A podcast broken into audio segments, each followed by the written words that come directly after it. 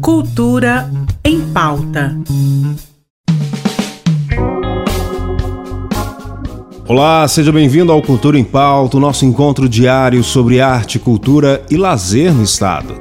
A Escola do Futuro de Goiás em Artes Basileu França recebe a exposição Era uma Casa até o dia 16 de novembro na Galeria de Artes com horário de visitação das 8 às 6 da tarde. A mostra envolve o trabalho conjunto de sete professores de artes visuais e de aproximadamente 70 alunos que utilizaram diversas técnicas para poetizar os espaços da casa.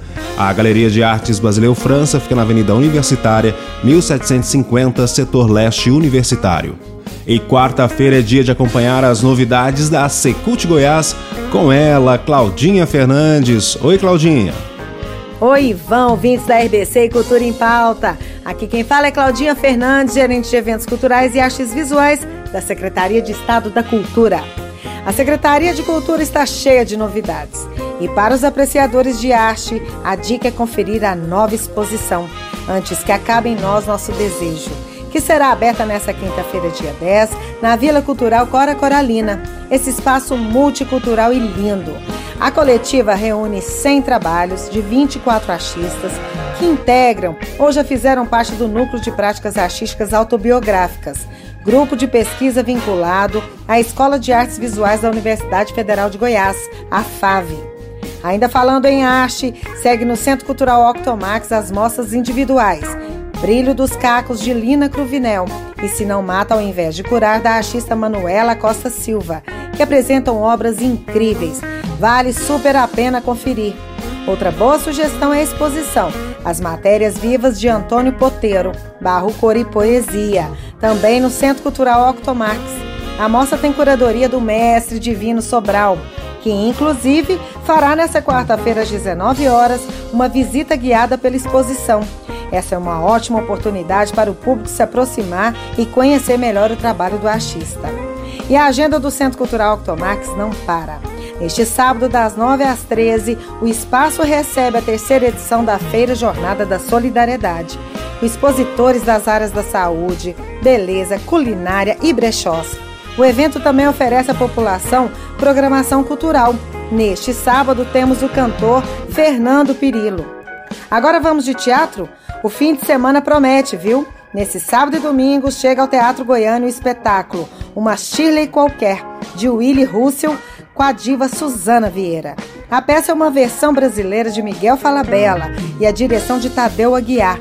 Celebra os 60 anos da carreira da atriz e seus 80 anos de vida. Que maravilha! Não se esqueça de acompanhar nossa programação no site cultura.gov.br. Por hoje é tudo isso, Ivan. Um super beijo até a semana que vem. Haja fôlego, hein, Claudinho? Um super beijo para você também. Amanhã tem exibição e debate do documentário de curta-metragem sobre a cabeça, os aviões, na Tecoá Orgânicos Sustentáveis, às 7 horas da noite.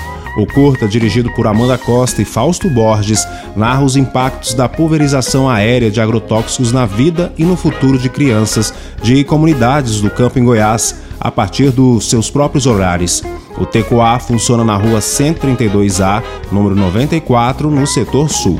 Hoje a gente se despede com muita tristeza no coração, lamentando muito a morte da nossa querida Gal Costa, que nos deixou aos 77 anos. A música popular brasileira perde uma das suas grandes divas e nós todos nos sentimos mais pobres a partir de hoje. Vá em paz, Gal. Obrigado pela voz única e maravilhosa com que você nos presenteou durante todos esses anos. E para sempre, o seu nome será Gal.